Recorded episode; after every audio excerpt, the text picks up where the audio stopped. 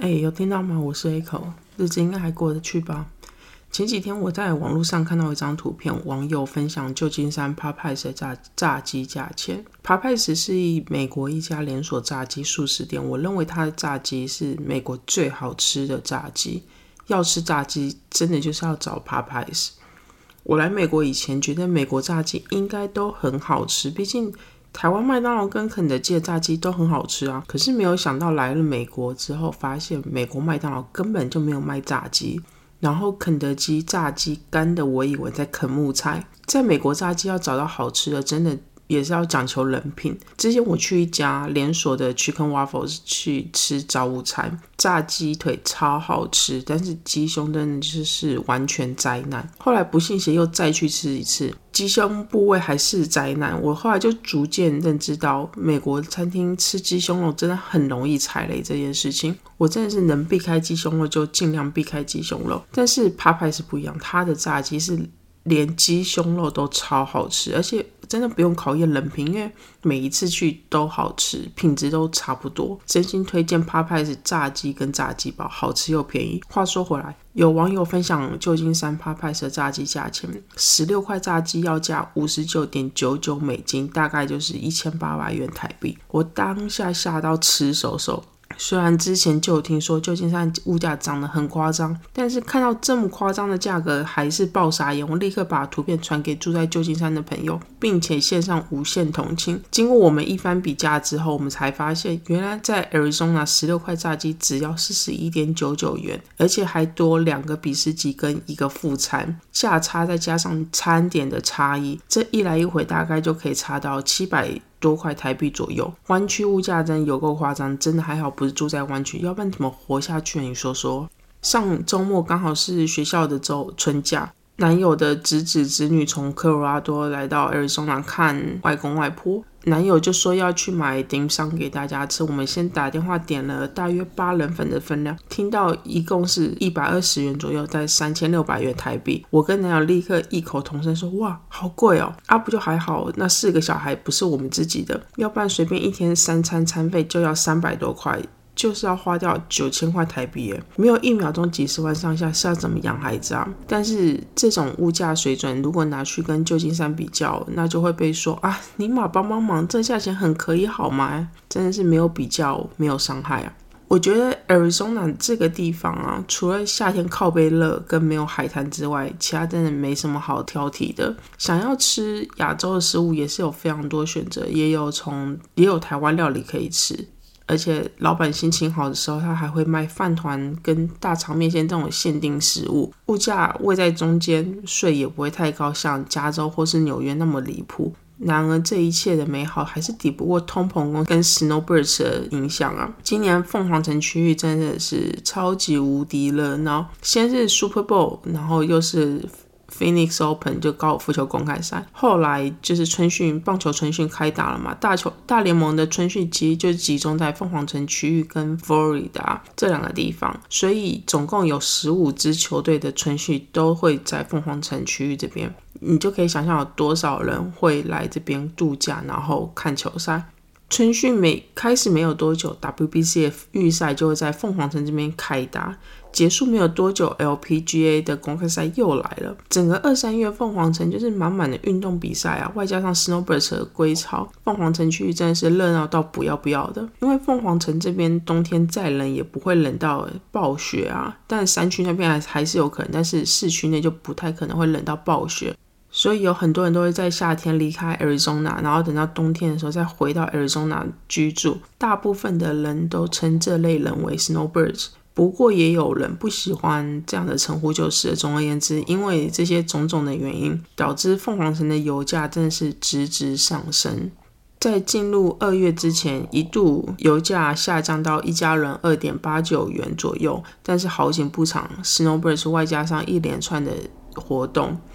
油价一直往上升到现在一家人四点四九元左右。本来在全美 Arizona 的油价大概会是位在中段班，就是应该是说凤凤凰城市区的油价大概是会位在中段班。但是上礼拜看新闻，目前油价排名已经是全美第四贵的地方了。上周末出城去玩，其实也还是在 Arizona，，但是就是不是在凤凰城区那边，油价就是硬生生的比这边便宜大概一块钱左右。真心希望一切过于平淡之后，油价也会慢慢的降下来。但是通膨好像就回不太去，因为通膨最明显的现象就是餐厅纷纷更换菜单啊，然后更换菜单就会发现他们的价格也调涨。没有价格调涨的，就是会调整餐点分量。举一个例子来说，有一天我去一个我还蛮常去的中国餐馆吃饭，然后发现他们菜单换了，我还想，然后我就想说，哦。只是换菜单哦，然后就发现每一个餐点都大概贵一块到两块左右，就是涨价在增长有点夸张。但是我觉得涨价算了，因为真的通膨嘛，什么东西都涨价，餐厅也要生活，所以涨价没有关系。但重点是他们餐点超难吃，也不是到超难吃，就是变难吃了。我后来把服务生叫来。问他说：“哎，你们是不是换厨师啊？”他说：“哦，对啊，我们最近换了一个厨师，可是味道都应该一样吧？拜托你们帮帮忙，如果都一样，我怎么会吃得出来说你们换厨师？那就是因为不一样，所以我才会吃得出来你们换厨师嘛，对不对？”后来经过一番聊天之后，他就问我说：“哎，你是东北人吗？因为那是家东北餐厅，都是卖一些东北菜之类的。”我就是，我就说我不是东北人啊。说那你哪里来的？我就说，嗯，我台湾人，台湾人嘴比较挑，台湾就是爱吃美食啊。总而言之，我去的那天就是超级不开心。但是因为他在他在凤凰城区其实有两家店，所以我又去改天又去了另外一家店去吃。很奇妙的哦，他没有涨价，然后他菜单也没有换，他厨师也没有换，东西一样好吃。再一个题外话，就是我们这边有一家日式的嗯照烧鸡肉便当店。它其实是全美连锁的，我很爱吃它，是因为它又有肉又有青菜，然后又有饭，就是很像便当啦，所以我还蛮常吃它的。我从以前吃到现在，它的价格其实都是差不多，就是十一、十二块钱，就是会吃到饱的那种。但是重点是它的分量越来越少，越来越少。它每一次更换它的外带农农机物的时候，就表示它的分量又变少少了一点点。然后这两年。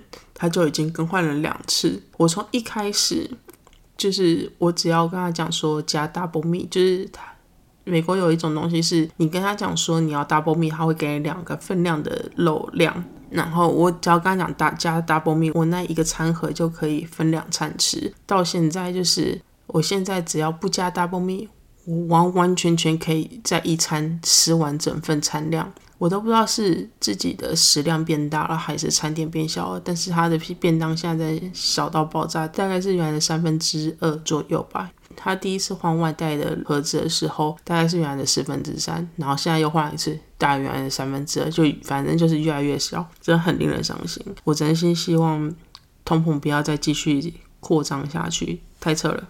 这礼拜要讲 Netflix《暗夜情报员》The Line Agent 这部剧。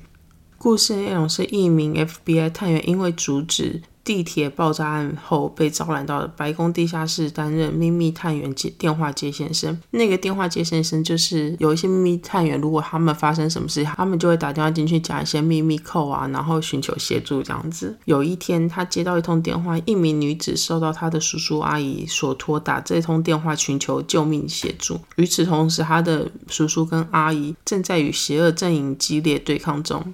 后来，这名女子和 FBI 探员开始调查其叔叔阿姨所面对的威胁及阴谋，在叠对叠的情况下找出真正的场景人。这部剧是改编自同名小说，剧情十分紧凑，不拖泥带水。两名主角要在七天内找出藏镜人，并且阻止可能发生的危机。题材跟内容就很像另外一部 Netflix 的影集，叫做《Bodyguard》。如果喜欢《Bodyguard》的人，有很大的几率会喜欢这部剧。这部剧紧凑又好看，所有事情都好像环环相扣。阴谋的背后也有另外一个阴谋，所以就是会让人不自禁的想要赶快知道事情的真相到底是什么东西。但是。这部剧真的不太能认真看，因为很多很多 bug。如果太认真的看这部剧，最后可能会跟我一样，脑中产生更多的疑问。这部剧在很多地方都埋下很可能会发展出什么东西的因子，但是最后却都全部都没有解释，所以。看完就是很想打电话问编剧说：“那你干嘛写进来啊？搞得我整天疑神疑鬼的，最后那些疑问点都只是浮云，什么意义都没有。”尽管有这些小问题，其实整体来说还是瑕不掩瑜啦。只要顺顺着看。不要老想着帮主角找出什么蛛丝马迹，及帮他们协助破掉阴谋。其实这部剧是十分有观赏度的。这部剧上架一周，立刻被宣布续订第二季，这其实是非常快记录，因为它总一个礼拜，它总观看时数就超过一亿六千八百万小时，这真的是蛮扯的记录诶。我其实我还蛮期待上看上第二季的，因为我好奇第二季到底会演什么。